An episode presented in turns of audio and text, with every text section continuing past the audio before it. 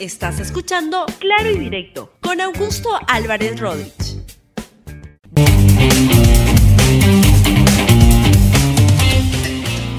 Bienvenidos a Claro y Directo, un programa de RTV.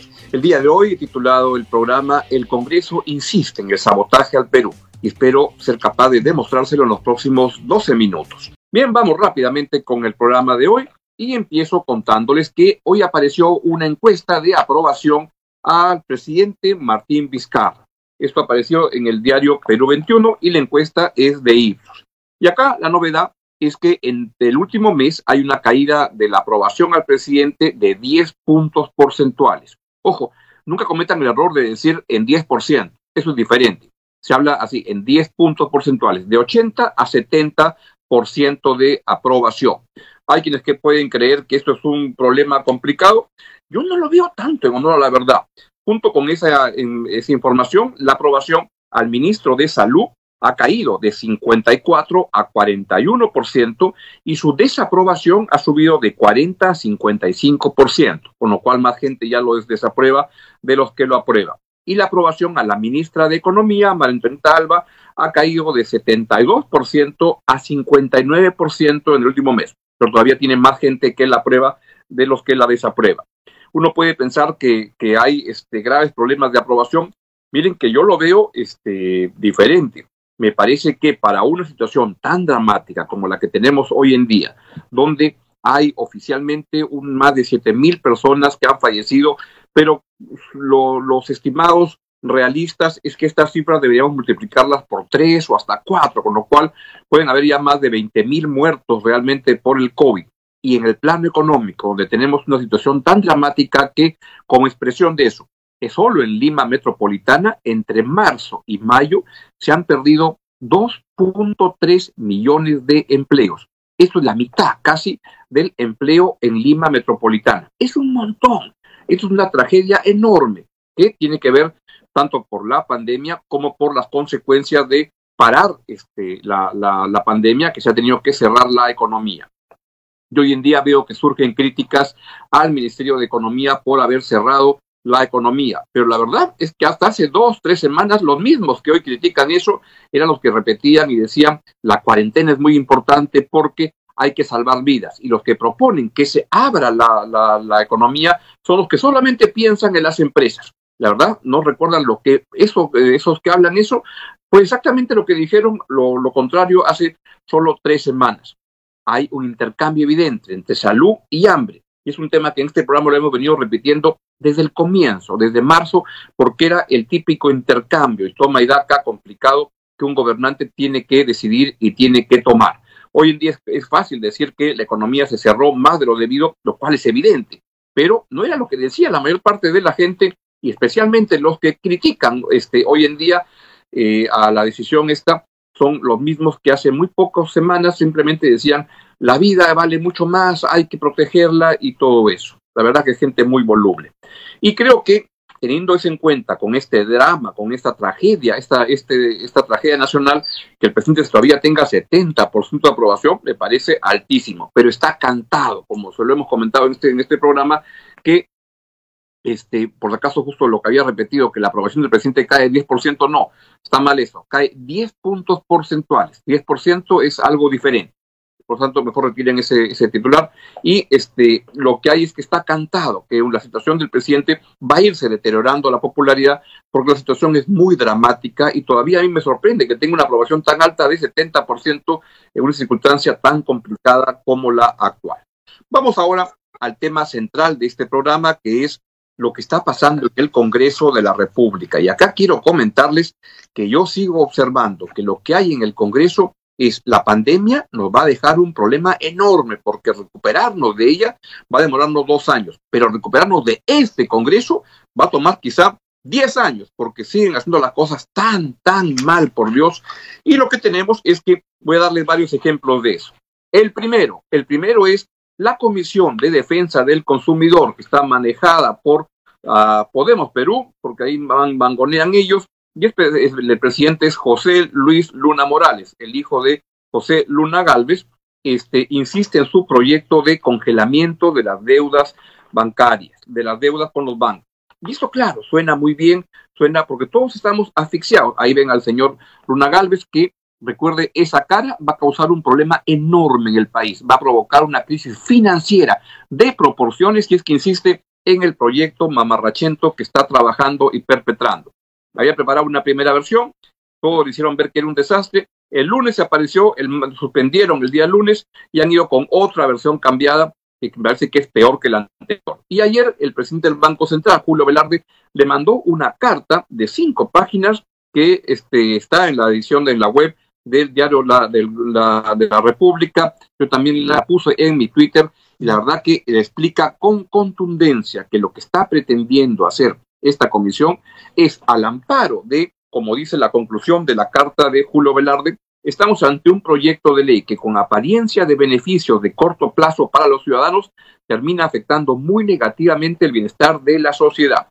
Ha convocado para una reunión el día de hoy este, el presidente de esta comisión, esa comisión a la cual había invitado, entre otros, a, Julio Velarde, quien le ha dicho que no puede ir, tiene otros compromisos, y tampoco va a ir la SBS, porque la verdad es que este señor Morales lo que quiere armar es un tremendo circo en esa comisión, no quieren escuchar a nadie, quieren persistir en sus argumentos, tenga cuidado con ese grupo de trabajo, es un real peligro. Esa comisión de defensa del consumidor que preside Luna ah, Morales es un coche bomba contra el país. Tenga mucho cuidado con eso que está este, pasando. Quiero ir a un nuevo, a otro ejemplo de lo que está ocurriendo. Y eso tiene que ver con un pedido con el Reactiva, que es estos préstamos que se han este, planteado con aval del Estado, que están ayudando bastante, la verdad. Mm. Pero hay un congresista que responde al nombre de, tome nota, Jim Ali Mamani Barriga. Jim Ali Mamani Barriga. ¿Y qué es lo que ha hecho el congresista Jim Ali Mamani Barriga? La verdad no sé de qué partido será, será, voy a averiguar. Y lo que quiere hacer es una solicita facultades de comisión investigadora para investigar la creación del programa Reactiva, incidiendo en la determinación de criterios para el otorgamiento de garantías y de beneficiarios de préstamos a través del sistema financiero. Esto es otro pertardo. ¿Qué tienen que investigar ahí? Tienen que investigar de por qué no, no se han dado los préstamos. Están dando los préstamos, era justamente lo que se demanda. Pero el buen Jim Ali Mamani Barrita este, dice que hay que investigar porque hay sospecha de malos manejos. Yo he conversado con algunos gerentes de bancos y la verdad están muy molestos o muy incómodos con esto que está, está ocurriendo y no me sorprendería que algunos de ellos empiecen a decir, ¿saben qué cosa? Reactivados, mejor manéjenlo ustedes como quieran manejarlo porque para meternos en todos estos problemas, mejor no. Y la verdad que el Congreso sigue siendo un coche bomba contra el país. En este caso, así como José Luna Morales, ahora es Jim Ali Mamani Barriga. Jim Ali Mamani Barriga.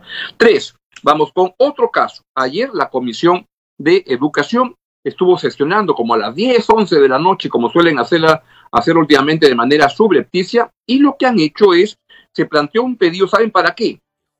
Para que con recursos públicos, SUNEDO y el Ministerio de Educación asesoren a las universidades que no fueron licenciadas para que vayan a un repechaje. O sea, Ay, el señor Luna Galvez que utiliza los recursos públicos del Estado y es un claro ejemplo este cómo utilizar para universidades que no calificaron. Ahora quiere que con plata de los impuestos de todos los peruanos, su plata, la mía, de todos, a las empresas, a las universidades que no calificaron para el licenciamiento para que vayan a un repechaje. Dios mío, ¿qué les pasa a esta gente? La verdad, ¿en qué país estamos viviendo? Lo único que puedo pensar, y es la palabra que me surge, decirle sinvergüenzas, porque es lo que son.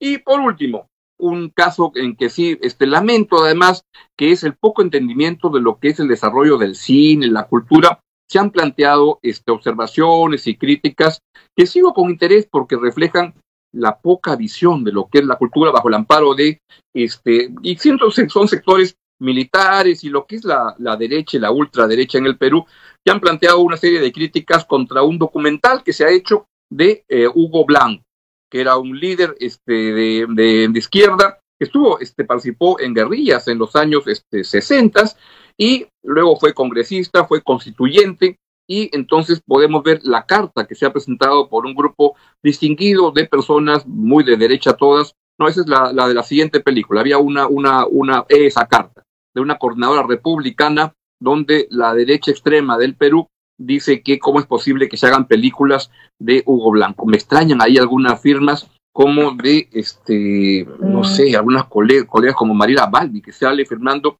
y ella este, no era su actitud hace algunos años, pero en fin, todos este, tienen esa posición o cambian. Y por último, también está el caso de una película, eh, yo, yo no he visto la película de Hugo Blanco, por eso prefiero no opinar, yo seguro que ninguno de los que ha firmado la carta la ha visto, o sea, opinan de lo que no saben ni han visto. Y luego una película que sí he visto, que es la de, eh, de, Javier Heró, y ahí sí ponme por favor el, este, el, el tweet que mandó un congresista que yo estimo mucho y que le tengo aprecio y respeto, que es el general Otto Gibovich. Pero lanza un tweet que dice el presupuesto del Ministerio de Cultura será revisado exhaustivamente porque han hecho esta, pues se financió esta película, El viaje de Javier Heró, y entonces, este, la verdad que, ¿qué puedo decir? La verdad que, ¿qué puedo decir? Ojalá el señor general Gibovich lea la, poesía de Javier Heró y vea la película para que pueda luego opinar. Y cuando veo todos estos estropicios que lanzan los congresistas en el Congreso, que insisto, son un coche bomba contra la recuperación económica, contra la cultura, contra la educación, es gente de mucho peligro. Tenga mucho cuidado y observe lo que está haciendo este Congreso, que es realmente un coche bomba contra el país, e insisten en el sabotaje. Y cuando lo veo, recuerdo una frase de Adam Smith que dice que lo siguiente, la ciencia es el gran antídoto contra el veneno del entusiasmo y la superstición, que es lo que prima en este Congreso mamarrachén. Es lo que les quería comentar el día de hoy. Es momento de irme, porque el programa debe durar solamente 10 a 12 minutos. Y entonces me despido deseándoles que sigan la programación de RTV. Viene clase maestra, que están muy buenas las la, clases, la verdad, están estupendas. Y luego viene el Libero en RTV, que viene con todo el deporte. Y luego viene el noticiero. No creo que hoy día hable el presidente, acaba de hablar y ya cada vez habla menos, pero si lo hace, ahí estaremos transmitiendo. No tengo más que decirles, pero desearles un buen día, que se cuiden mucho y nos vemos mañana, como siempre, aquí en Claro y Directo a las 11 de la mañana. Chao, chao.